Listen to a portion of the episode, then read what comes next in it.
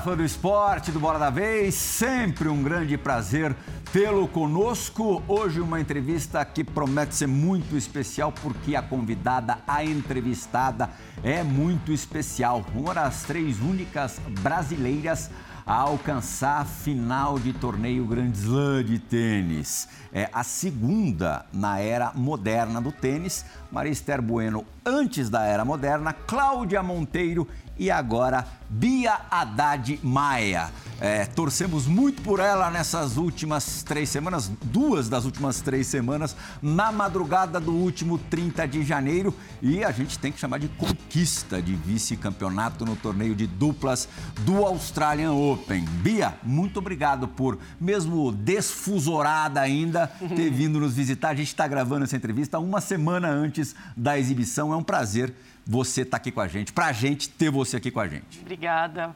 É, é, muito especial participar de um, de um programa como esse, né? Que lá em casa todo mundo assiste. Eu acho que a ESPN sempre abriu muitas portas para a gente, então é muito bacana é, a gente estar tá aqui. Obrigada, Fernando. A gente se conhece há, há um pouquinho mais de tempo e acho que tem para ser um papo muito gostoso. Estou num momento muito especial da minha vida. Realmente foi foram duas semanas muito especiais, né? Eu tive um título antes também uhum. que foi inesperado e estou muito Sydney. feliz e me preparando já. Daqui três dias eu já embarco de novo e a loucura começa mais uma vez. Isso aí não para.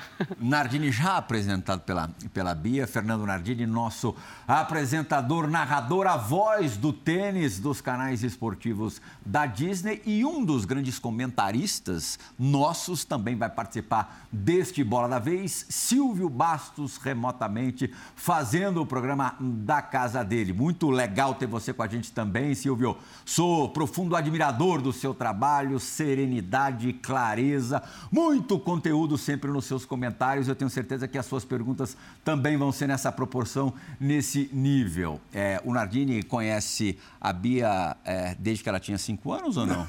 Porque a Bia começou a jogar tênis aos cinco anos, 20 anos atrás. Estou certo, a conta é essa mesmo. Até né? mais, acho que foi com três, quatro anos, porque a minha mãe e minha tia sempre deram aula, elas dão aula para criança. Uhum. E eu entrei nesse bolo. Então, desde de quando eu ando, eu já seguro uma raquete e brinco com a bolinha. Tá Mas acho que ele me conhece do juvenil, eu já vim bastante. A gente já, ele contou já um pouco da, da minha história, já uhum. tiveram jogos que foram transmitidos e acho que sempre teve muito presente assim o, o tênis junto com ele.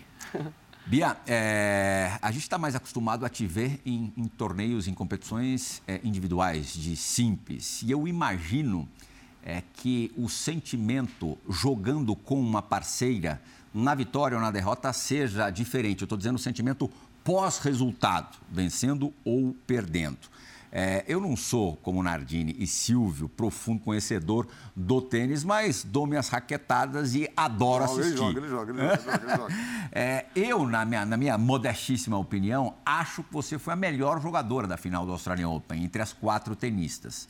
É, normalmente, num, numa competição de simples, o melhor vence. Até acontece é, é, o contrário, mas não é o normal. Via de regra, o melhor, o melhor leva. Qual que é o sentimento? Que sentimento que você teve, se é possível expressar, é, de dor da derrota, ainda mais é, tendo sido uma, uma, derrota de virada, vocês saíram na frente, é, nas duplas? É, é, é, muito, é muito diferente, é estranho. Fala, puxa vida, eu, eu, eu não posso penalizar minha parceira, a Ana, ainda mais depois do, do, de toda a dificuldade que você teve em encontrar uma parceira para Sydney é. e, e para Melbourne depois. Como é que funciona isso? Ah, isso é, é algo é, é, diferente, né? Quando você tem um, acho que esporte por equipe, esporte individual, com certeza é diferente a sensação, a pressão. É, e a partir do momento que você tem alguém do lado, eu acho que isso me faz compartilhar aquela cobrança, aquela expectativa que às vezes a gente cria na simples e às vezes te deixa até mais confortável para a dupla, né? O fato de eu focar na simples me deixa mais à vontade para a uhum. dupla. Eu acho que, inclusive, se eu tivesse jogado da forma, com a convicção, com a vibração que eu estava e que é o que eu estou buscando na simples, o que eu fiz na dupla, com certeza eu estou pronta para estar tá entre as 20 melhores do mundo, assim. Então, é, é muito interessante você compartilhar como a pessoa pensa, você entender, às vezes, como funciona a cabeça de um tenista que vem de outro lado, né, do leste europeu e que você não conhece, não tinha nenhum uhum. é, contato com ela, não tinha nenhuma intimidade mesmo. E, e realmente, assim, quando começou o jogo, é, eu acho que foi o, o, meu melhor desempenho de todos os 10, praticamente, jogos que a gente fez, 9, 10 jogos que a gente fez. eu joguei muito bem o primeiro set, assim, eu estava muito firme, eu estava muito sólida, mas ao mesmo tempo agressiva. E, e naquele momento do jogo, sim, eu estava jogando um pouco mais acima da Ana. É, mas eu acho que dupla e, enfim, todos esses esportes, é, é muito claro que se a gente estava na final, as duas fizeram coisas muito boas, assim. Uhum. E ela tinha uma característica que nos momentos importantes, em tie break e terceiro set, assim, ela estava mostrando o tênis dela, ela foi muito corajosa, ela me puxou quando precisava também. Apesar de muitas vezes parecia eu que estava sempre passando energia, ela era uma menina muito bacana de, de compartilhar. Então, assim, apesar de eu, de eu ter jogado um tênis acima no primeiro set, eu acho que no segundo e no terceiro caiu um pouco o meu nível, minha, minha energia uhum. também. Eu comecei a errar um pouco mais umas bolas que eu não estava errando. É, e a nossa energia em, em, dupla deu uma baixada, assim, mentalmente. E mesmo assim, a gente já tinha jogado outros jogos que a gente tinha perdido o primeiro set, ou que a gente tinha ido para o terceiro set. Acho que sete jogos uhum. dos nove que a gente fez foram em terceiro set. Então, por estar tá sendo uma virada ali, a gente não, não via um problema quanto a isso. A gente só pensava, cara, terceiro set a gente está gigante, porque a gente vem passando por essa situação, né? E o jogo foi muito no detalhe. Eu acho que foi muito mérito das outras. Então, eu não saio com essa sensação de, ai, putz, é, joguei bem, gostaria de ter ganhado, ou poderia ter ganhado, porque dupla é dupla, assim. A gente está junto quando ganha, junto quando perde. E, às vezes, ela jogou momentos de, de outros jogos que ela estava acima de mim, eu, eu errei um pouco mais, e teve jogos ao contrário.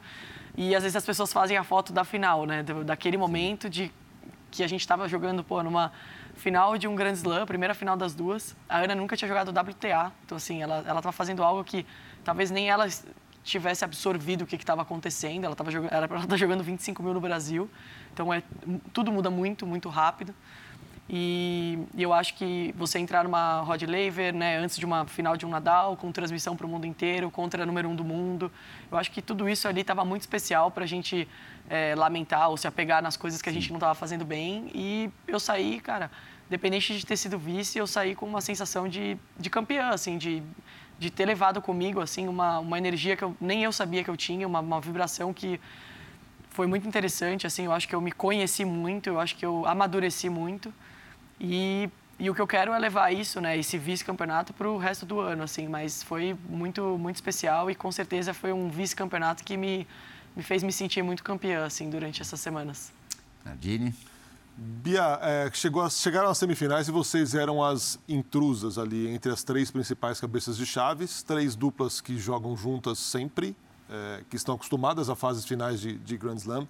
Só que vocês vinham de uma, de uma conquista em Sydney, ainda que a dupla seja muito recente, que vocês, você principalmente não foque muito em dupla na sua carreira. É, quanto que a confiança leva uma história assim adiante?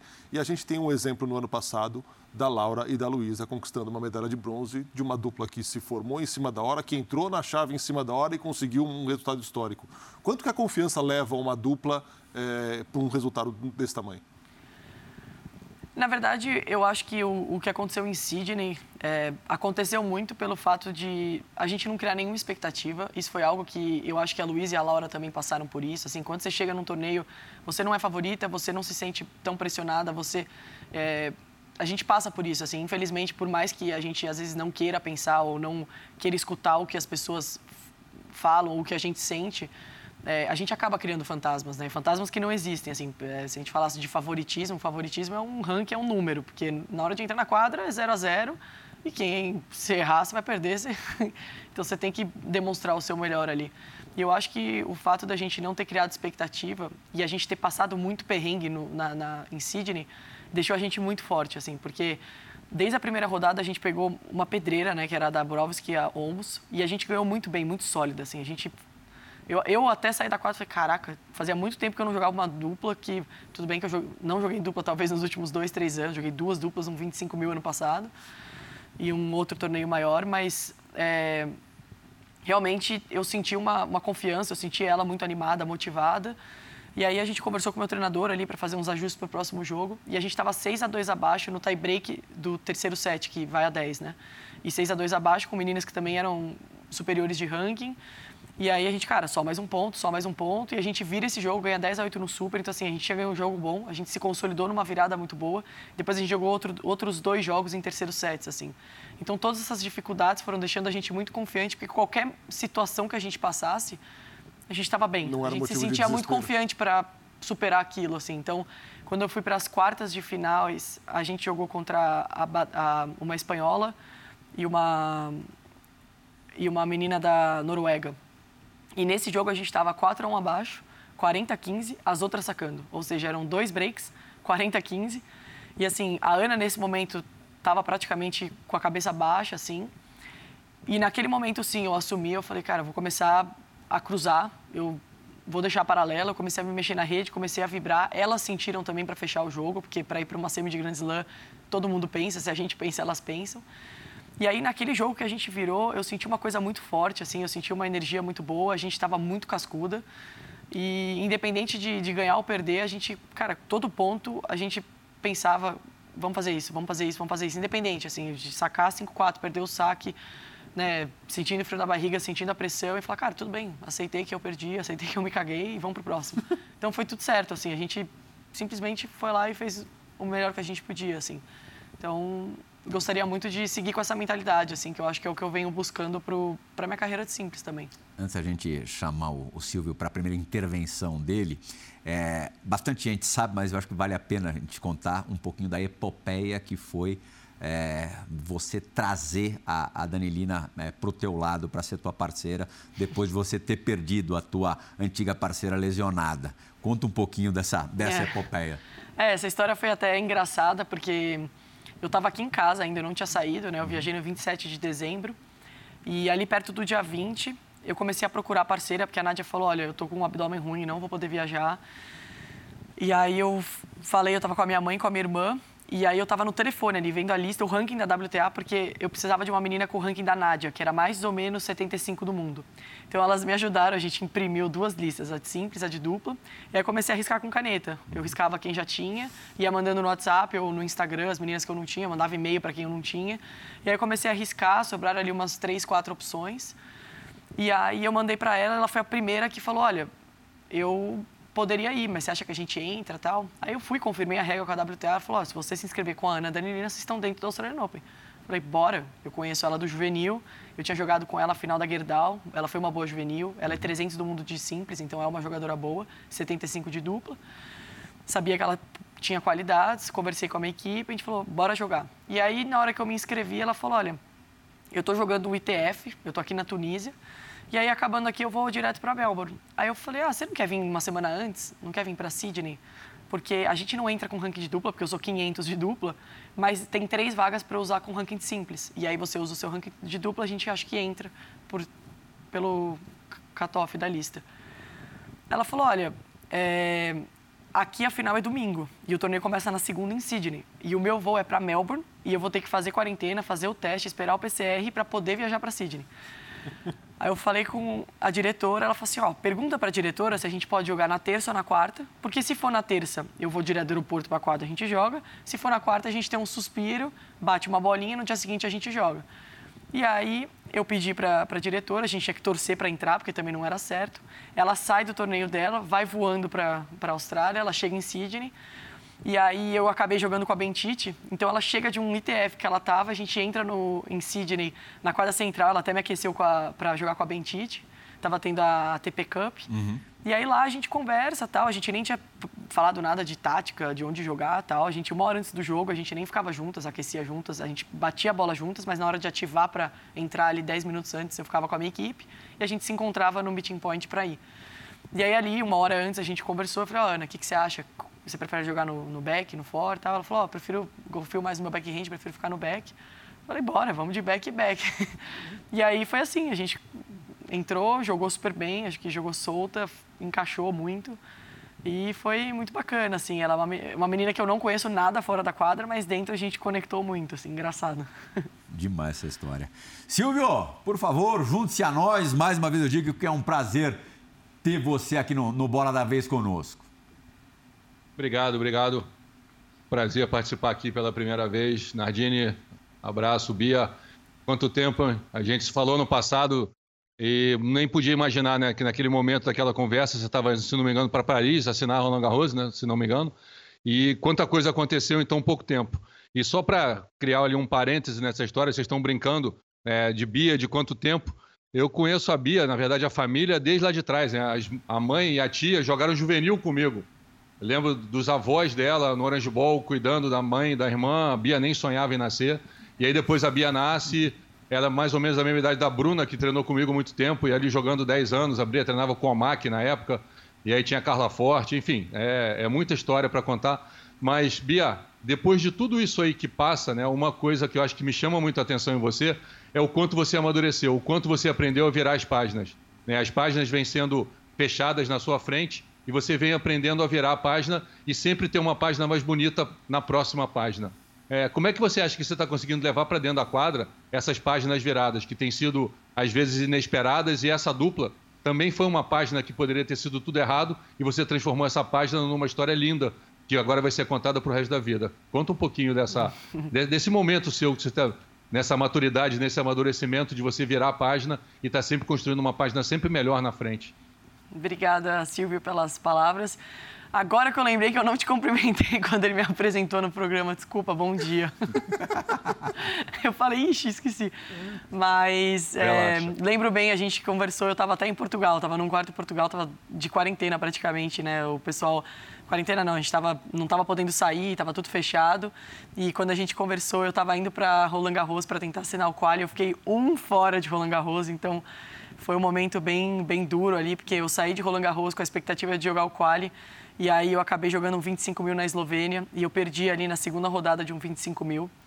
É, e como você falou, assim, acho que é, tudo que eu passei ano passado é, foi muito foi muito intenso, né? Eu, eu, as pessoas hoje elas assistiram o que eu passei no Australian Open, elas acompanharam um, um sucesso, um momento muito especial que eu que eu que eu vivendo, mas é, a realidade, na verdade, foi o que eu, onde eu comecei de novo, né? Onde eu comecei a jogar a quali de 25 mil ano passado, há um ano atrás, estava na África do Sul e além de eu ter jogado e retornado aos torneios, né, depois da, da, da, suspensão em Portugal, eu consegui fazer um belo desempenho viajando sozinho, eu estava sem equipe na época. É, tive uma cirurgia no dedo entre esse tempo, então quando eu fui para a África no passado jogar o quali de 25 mil, é, acabei não conseguindo treinar e fazer uma pré-temporada, só que o Brasil ia fechar, então a gente acabou saindo. E aí eu fui jogar esses torneios. Eu lembro que na primeira rodada do quali de 1.25 eu salvei match point.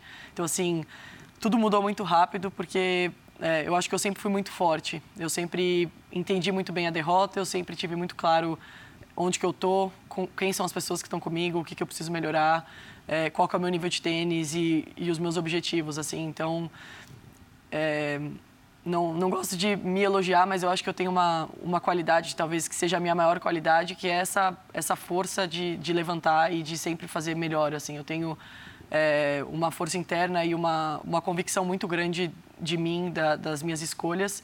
E também acredito muito no meu tênis. Assim, eu acho que é, cada vez mais quando eu venho enfrentando essas meninas, jogando em quadras grandes e passando esses momentos, eu vejo o quanto meu nível de tênis é alto e o quanto eu trabalhando minha cabeça, quando eu ficando mais, mais madura e vivendo esses momentos, né, batendo na porta de estar em estádios grandes, jogando contra as melhores do mundo, o quanto isso é, vai me fazer uma hora bater nessa porta e entrar nessa porta, né? Então, é, eu acho que tudo que eu passei desde o ano passado, desde as quatro cirurgias que eu já tenho e da história que você com certeza me acompanha desde criança, né? Minha mãe, minha, ela está até aqui do lado e ela já tinha comentado, né, que vocês se conhecem aí desde o juvenil, então é muito especial ter pessoas como você também acompanhando.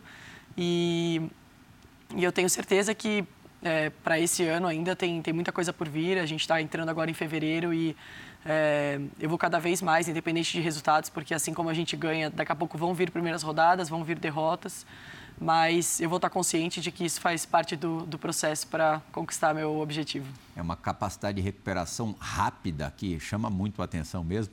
Está pensando aqui, a, a, a Halep na sua vida também é um, é um capítulo à parte, né? Teu primeiro, estou errado em dizer, teu primeiro Grand Slam em 2017, teu primeiro jogo foi contra foi a Halep, né? E você vinha de lesão é, oito semanas sem encostar na raquete. É, na verdade, nessa Nesse torneio eu joguei com a Halep na segunda rodada. Segunda rodada. Eu joguei com a Lara Robson, que era um, uma menina britânica. Eu passei a primeira rodada. E aí eu joguei com a, com a Halep. Eu até tive 5 a 3 no primeiro set. Acabei não, não, não conseguindo terminar bem. É, nesse ano eu tive um... Eu tava com um pouco de dor de hérnia nas minhas costas, assim, ninguém sabe. Eu tava até com um tape na panturrilha, uhum. porque antes dessa semana eu fiquei quase seis dias sem pegar na raquete, assim, porque eu estava com dor nas costas e eu estava recuperando, então a gente não estava forçando.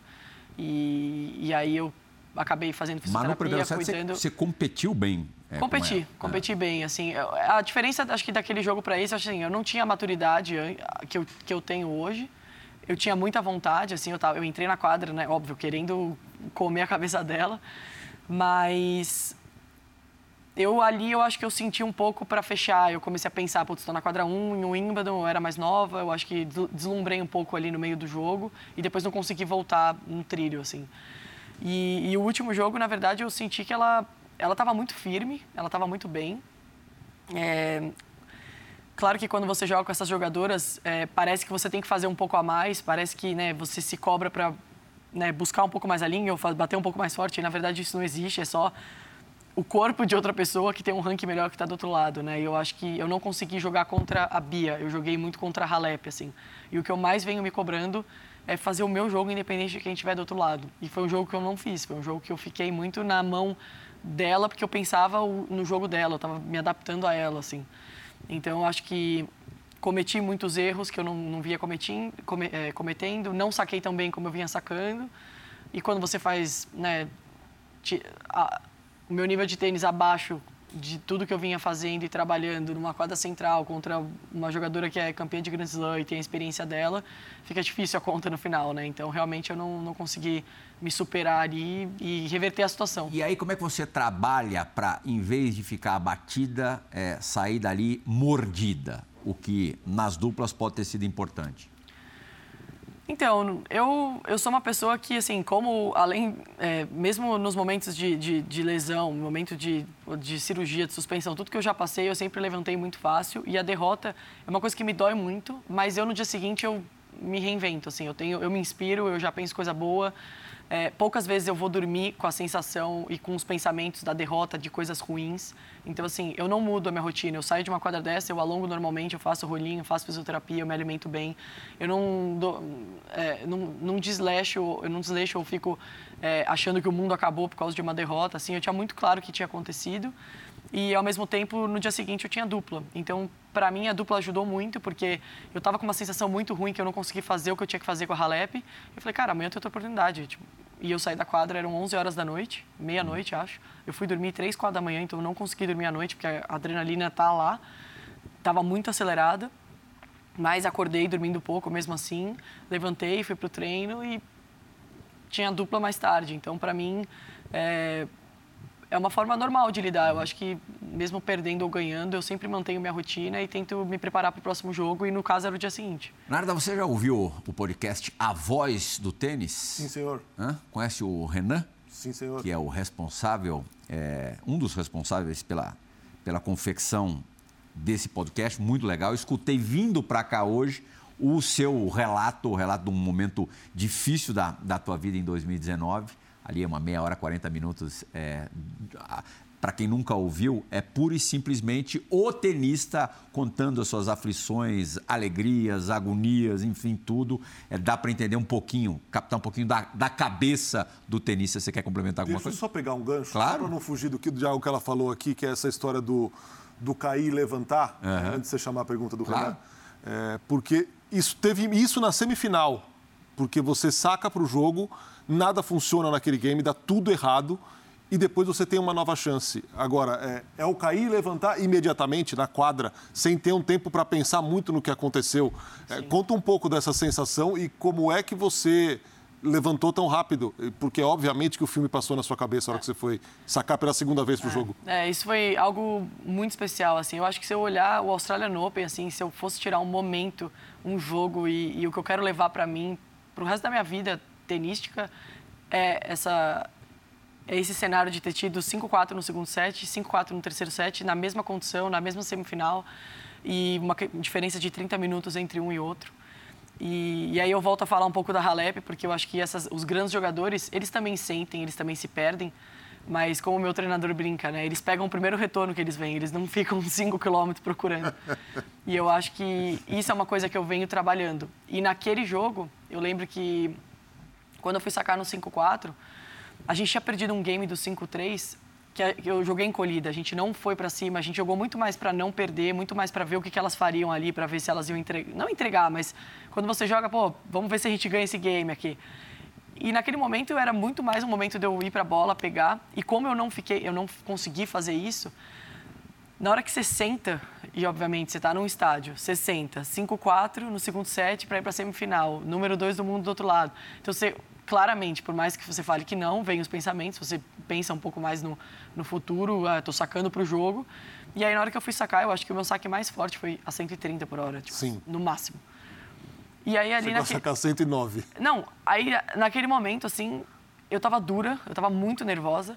Eu dei um lobby, que na verdade eu ia pegar com o spin, e aí eu quis dar um lobby, eu, endure... eu não fiz nada, eu nem bati na bola, nem passei a bola, nem dei lobby, não, não, não consegui jogar. Eu realmente, aquele game, joguei muito abaixo, assim, eu... Só que quando eu perdi o game, eu falei, cara, tá tudo bem, tá 5 a 5 Tipo, o pior que vai acontecer é jogar um, é um, é um tie-break. Eu sabia que o, o, game da devolução eu ia, ainda ia estar tá duro, e eu falei, cara, eu vou dar vou mirar o meio, o pé dessas meninas e eu vou soltar. Eu preciso soltar porque a gente precisa entrar bem, ou que seja no 6-5 do segundo, que seja no tie-break do segundo, que seja no terceiro set. E aí, naquele momento, eu falei, cara, eu não vou me frustrar. Olha, olha o momento que eu estou passando, olha a, a, oportunidade que eu estou tendo de, sabe, de melhorar. E aí, quando a gente vai no banheiro, no terceiro set, é...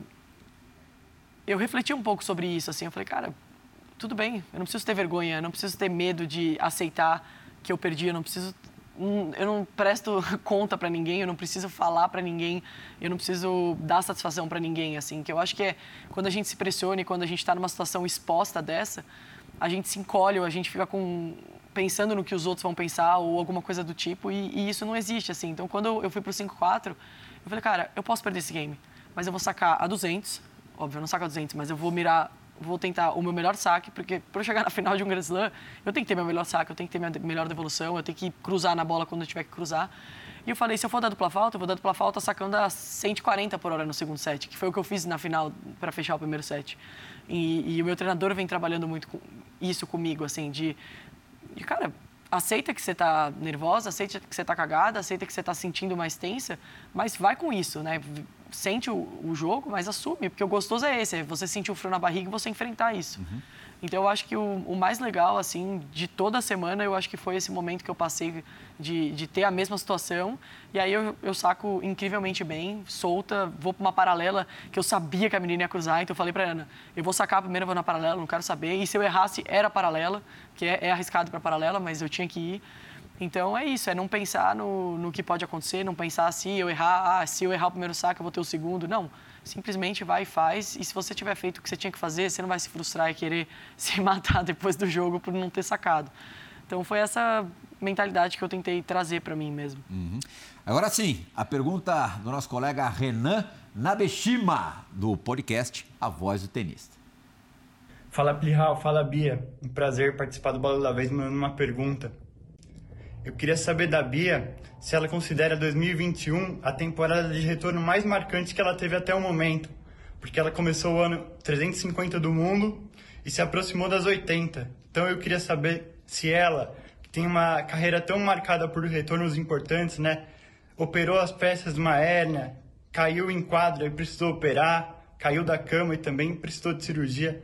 Gostaria de saber se 2021 de alguma forma a marcou de uma maneira importante, já que ela começou o ano disputando quali de 25 mil, salvando match point, e terminou o ano ganhando da Piscova, né? Uma top 5, num dos torneios mais importantes do mundo, que é a Indian Wells. Forte abraço a todos. Obrigado, pessoal. Ai, que legal. Obrigada pela, pela pergunta, pela participação. É, eu considero, sim, de todos os meus retornos, eu acho que o ano passado foi muito especial.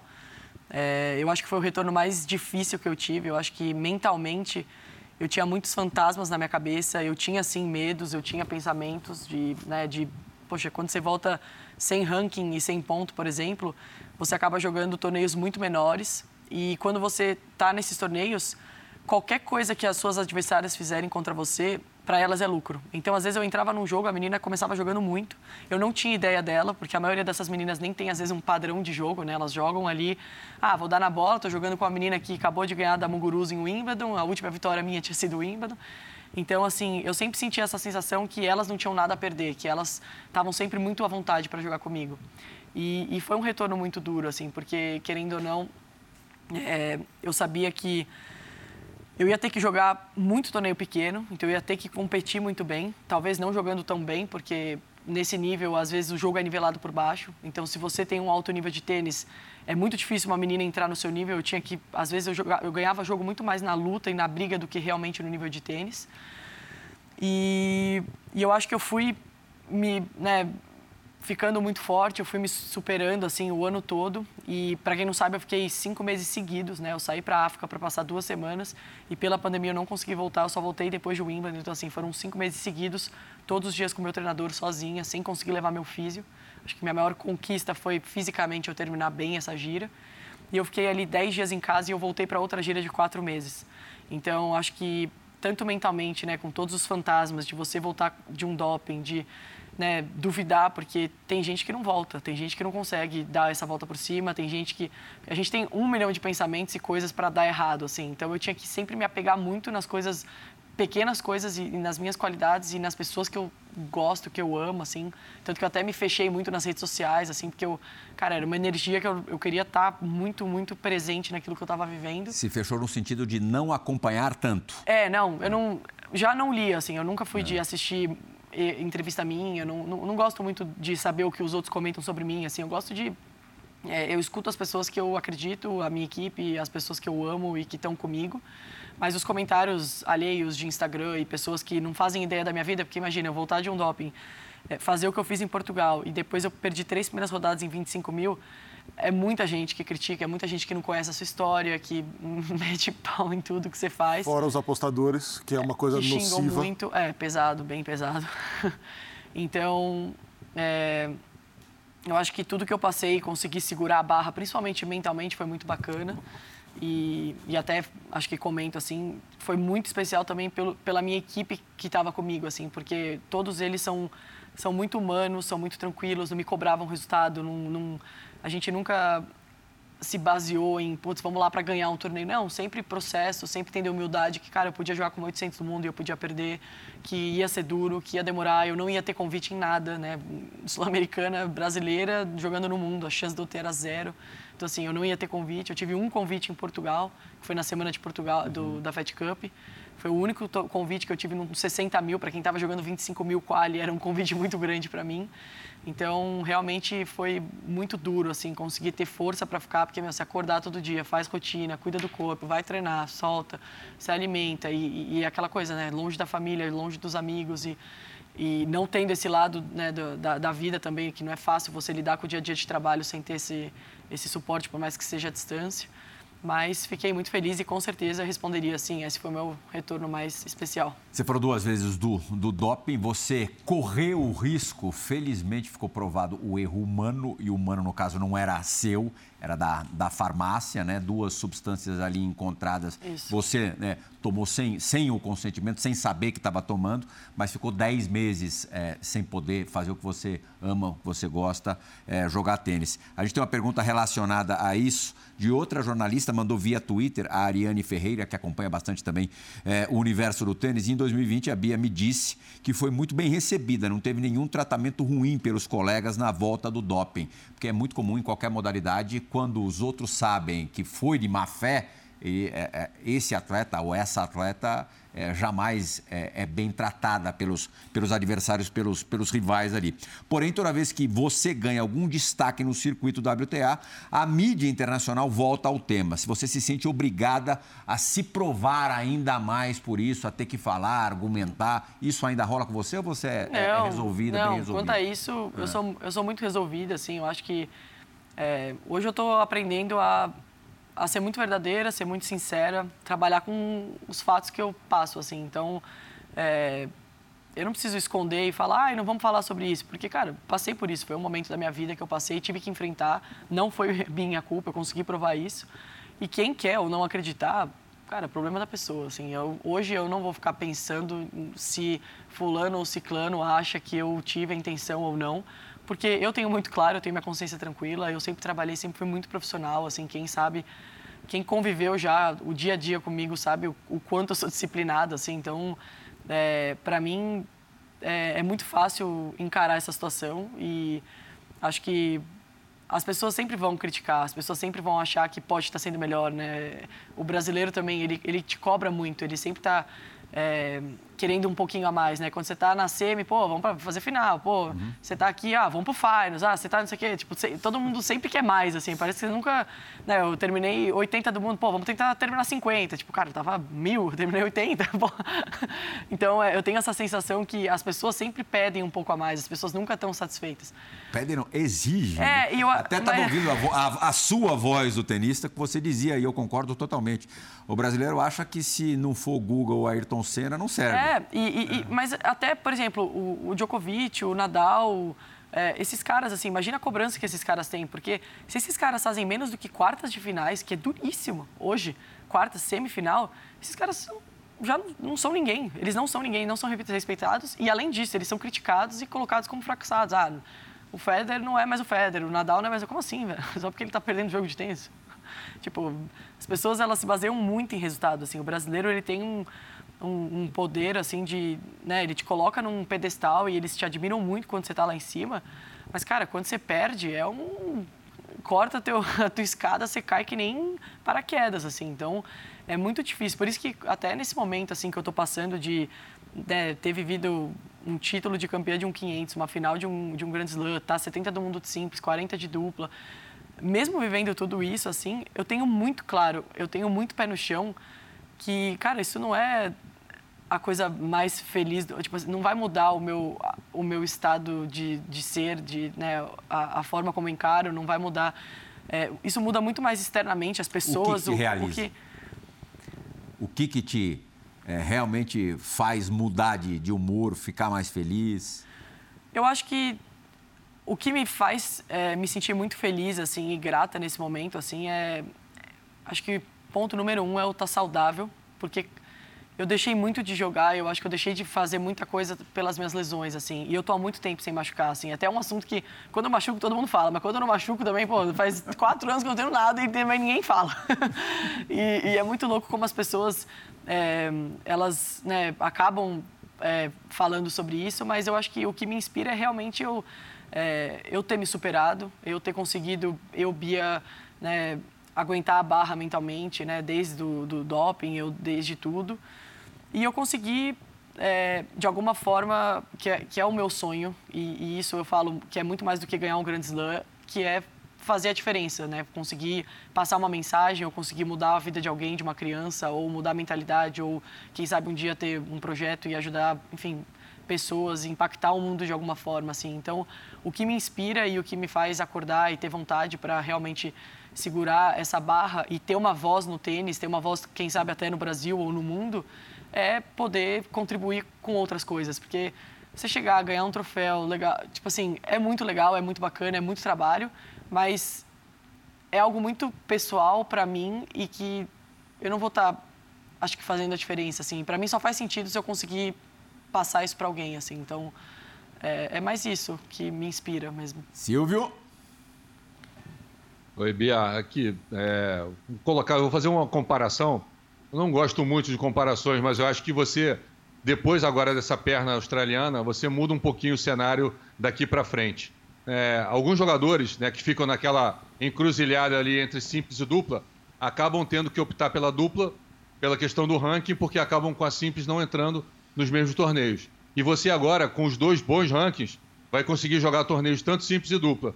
E eu acho que você pode usar um pouquinho o caminho, principalmente o da Kretikova, que foi uma super jogadora de duplas e começou ali na sequência, com a maturidade, o amadurecimento dos resultados da dupla, começar a ter grandes resultados na simples. Lá atrás, voltando um pouquinho, a Samantha Stossor também trilhou esse caminho, grandes resultados na dupla. E você acha que isso é um novo cenário para você, com o resultado? Porque você vai poder jogar simples e duplos nos mesmos torneios, que diferente do Demo, da Luísa, que tiveram que optar. É, você acha que esse caminho de ficar mais tempo dentro da quadra, jogando com grandes jogadores, pode te amadurecer e te ajudar muito na simples? Com certeza, com certeza. É, a Kreshkova é um grande exemplo. Assim, eu acho que quando eu terminei essas duas semanas, eu enxerguei muito o caminho que ela, que ela percorreu.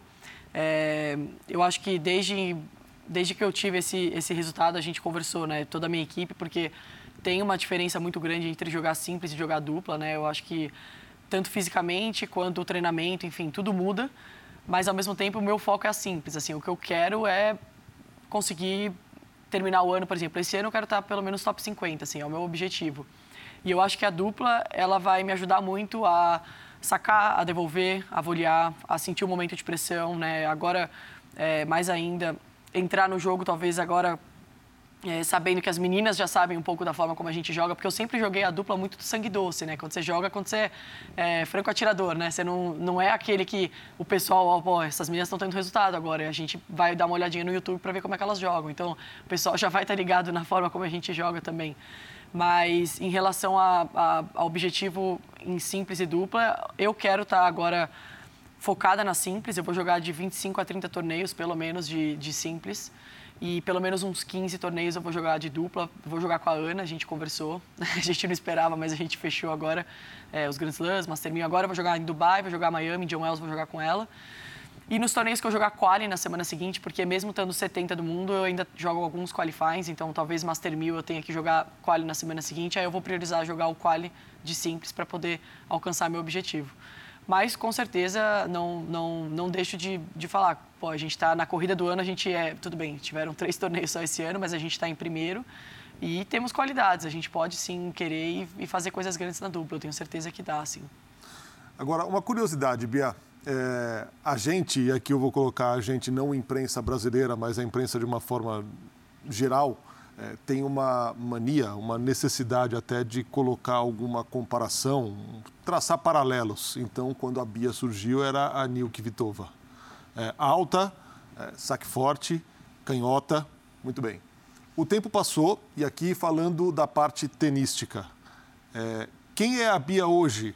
É uma Bia parecida com a Nilke Vitova lá do começo ou uma Bia diferente? Uma Bia que busca mais solidez, que aceita sofrer mais em vez de bater na bola. Quem é a Bia hoje?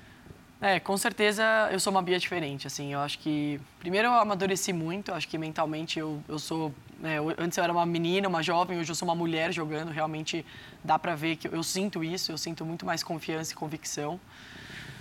É, a Bia hoje é, é, uma, é uma jogadora agressiva e que eu estou tentando ser sólida e agressiva ao mesmo tempo, né? Eu acho que agora é estar tá cada vez mais constante, cada vez mais com a mudança de direção boa. Eu acho que o, o tênis hoje ele é, ele é muito agressivo, então assim, ou você é agressivo ou você é agressivo. Não tem muito caminho, é, tem as variações, com certeza, mas o meu objetivo é aquilo, é, é ter uma boa base para né, mudar a direção e mudando a direção da bola, tendo uma bola no meio, eu escolhi o que eu quero fazer. Então, hoje eu tenho um repertório, eu estou voleando muito bem, eu melhorei muito meu voleio, eu tenho um bom slice, usar meus drop shots, eu tenho uma movimentação hoje de perna, está muito boa, está muito melhor do que antes.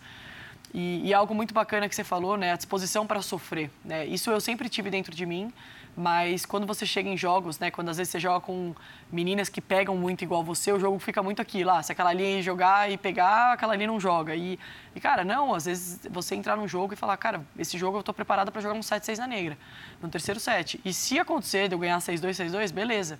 Mas você já entrar mentalmente preparada para se defender, preparada para ter uma bola mais difícil. E, cara, se precisar jogar para cima, jogar para cima, se precisar dar um slice, dar um slice.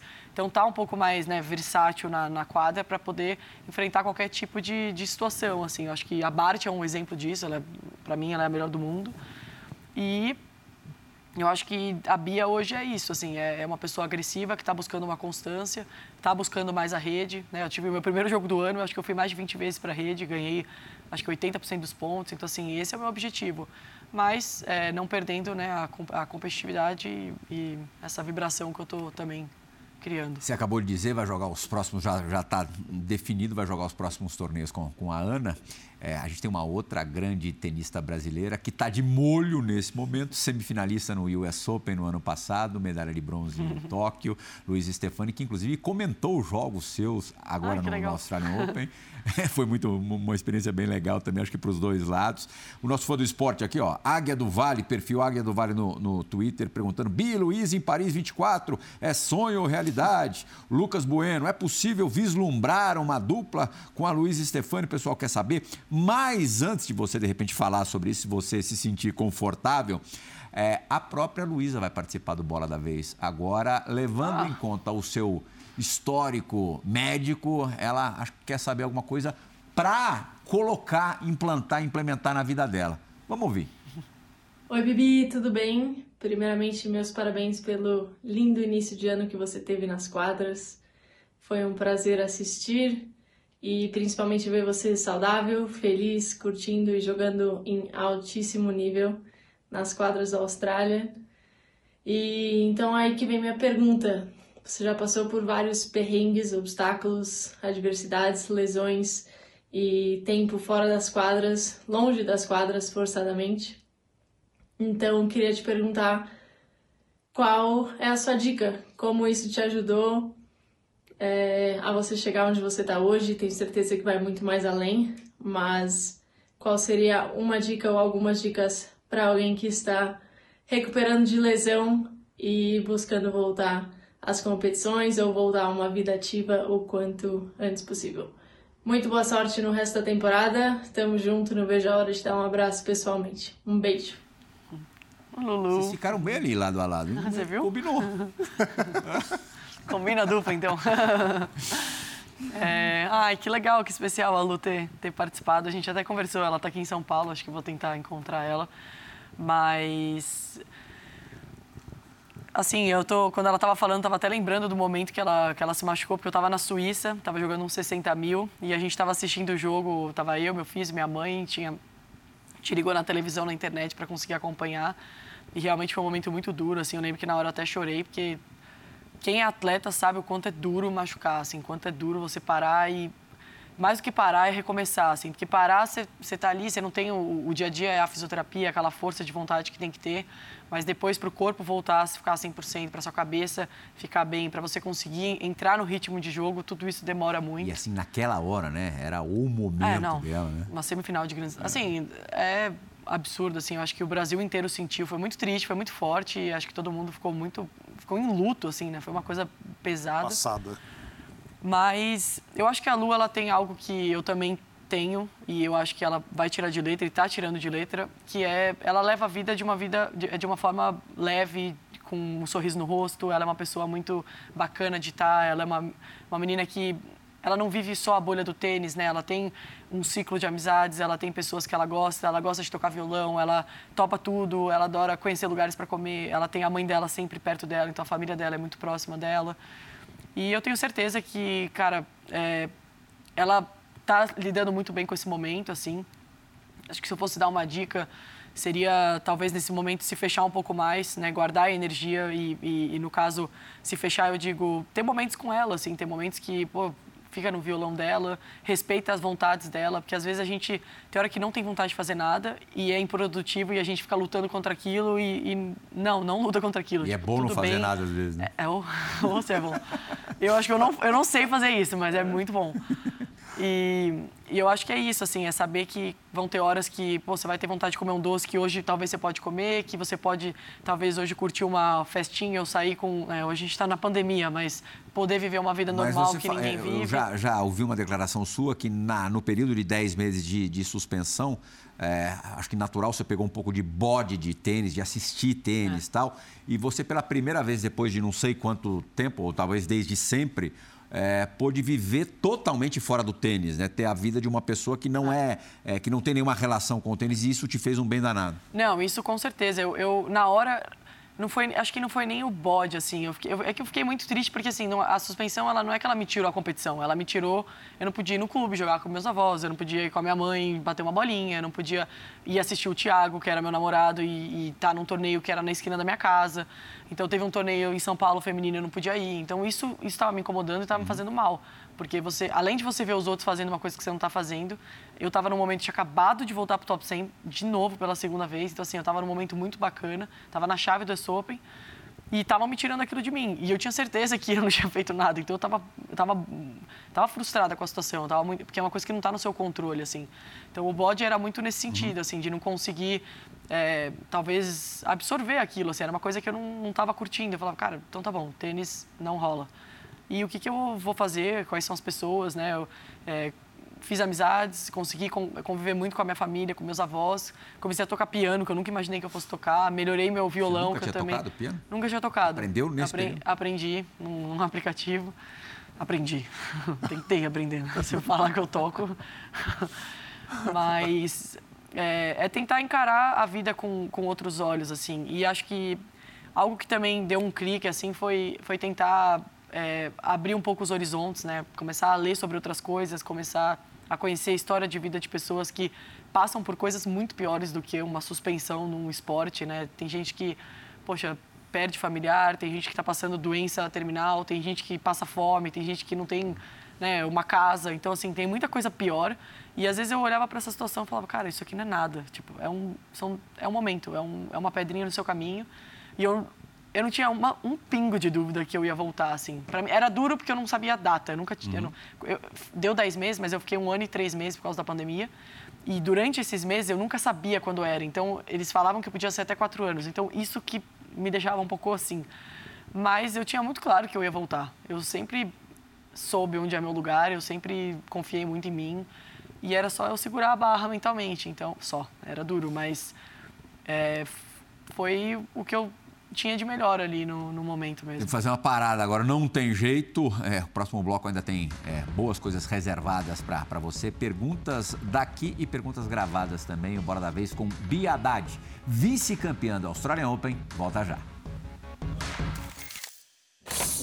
Oiê, é, vim aqui te fazer uma pergunta. É, eu queria saber o que, que você quer deixar de legado no Brasil e no tênis feminino. É, que, que você quer que as pessoas lembrem quando elas ouvirem seu nome? Essa ah, foi tua dupla, né, Bia? Pô, essa aí sim foi parceira. essa aí é dupla dentro e fora da quadra. A Ingrid, nossa, a gente é irmãs praticamente, né? Ela, ela tá até jogando agora os torneios 25 mil que estão tendo. Ai, Gri, fiquei muito feliz que ela participou. O que, que você quer deixar de legado? É...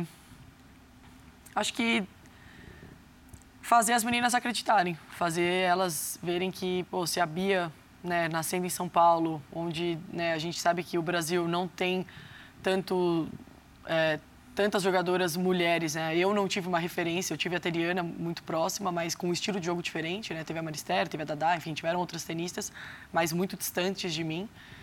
E que se eu conseguir, e que eu conseguir, né, de alguma forma planejar, fazer a minha equipe, seguir atrás do meu sonho, fazer isso ser possível, que elas também podem, que elas, é, né, se você realmente tem um sonho, se você realmente sabe o que você quer e, e, e tem possibilidades, né, por exemplo, patrocinadores que te ajudem, que uhum. sem eles é impossível, uma equipe que esteja atrás de você, e se você realmente viver cada dia, né, 100% intensamente para isso, as coisas elas cedo ou tarde elas, elas acontecem, assim. Então, é muito mais uma questão de dar tempo ao tempo, de criar as oportunidades que uma hora você, uma hora você agarra, né? Então, é, eu deixaria essa mensagem, assim, de, de acreditar mesmo e de saber que é muito trabalho, mas que vale a pena. Tem quatro minutinhos, eu quero que o Silvio e o Nardini ainda façam pelo menos uma Bora. pergunta a cada um, então é no saque e vôlei agora. Bora, tá? não vou falar muito. Silvio, por favor. Vamos lá, vou tentar ser rápido. A Bia falou uma coisa aí que me chamou muita atenção, uma coisa que acho que me incomoda um pouco no tênis feminino é as meninas vão muito para os pontos o tempo inteiro e tem muito pouca variação. E a Bia, percebendo ela jogando, ela está buscando esse caminho, ela está buscando o caminho da variação. Eu acho que a dupla pode ajudar isso.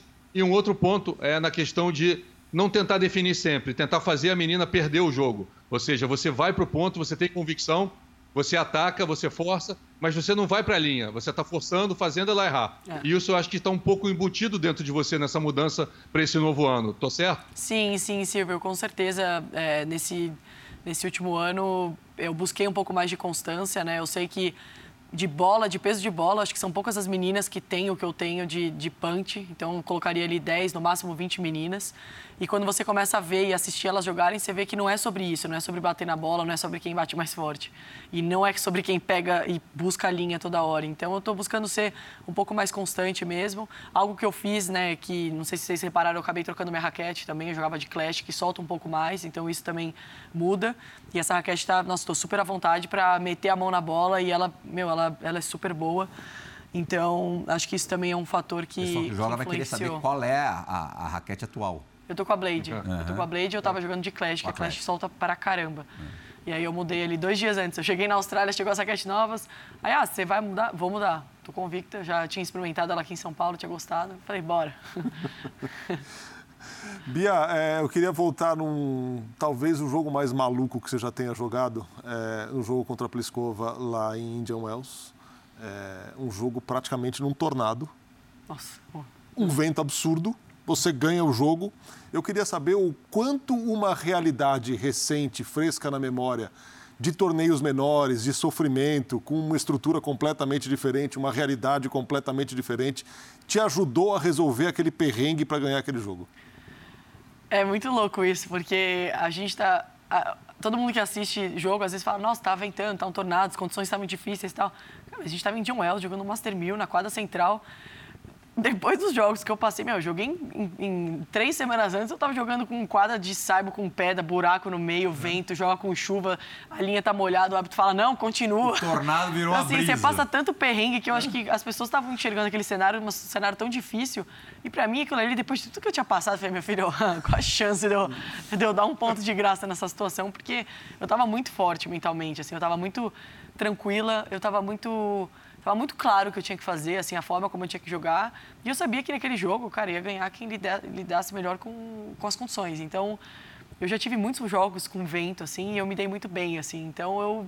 Cara, quando eu tenho uma condição dessa, eu falo, é bom pra mim, assim. Eu não penso em nenhum momento que é uma, uma condição difícil. E eu acho que isso foi o que aconteceu, assim. Eu simplesmente olhei pra situação e falei, cara, é uma oportunidade melhor pra mim. E aí eu fiz o que eu tinha que Temos fazer. um minutinho. É, você já, já disse várias vezes que o teu sonho é vencer um Grand Slam. Você também já declarou é, é, que o seu favorito, teu preferido, é o Wimbledon, onde você ganhou da Muguruza.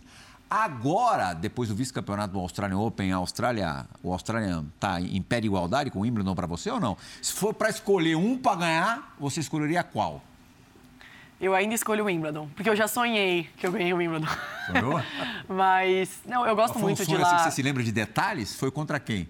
Não, não lembro. Lembro que eu ganhei, assim, eu lembrava que eu tinha ganho, mas a- o torneio da Austrália é demais, assim. Pros a maioria dos jogadores acham esse torneio favorito. Eles tratam muito bem os jogadores. Eu acho que por ser muito longe, eles têm até essa necessidade, porque é muito caro ir para lá, é muito longe, então é muito gasto. Eles ajudam muito os jogadores. As facilidades são incríveis, assim, é, né, desde o transporte, alimentação, hotel, assim, eles te fornecem tudo, é tudo de alta qualidade, eles são super atenciosos, um povo su- super educado.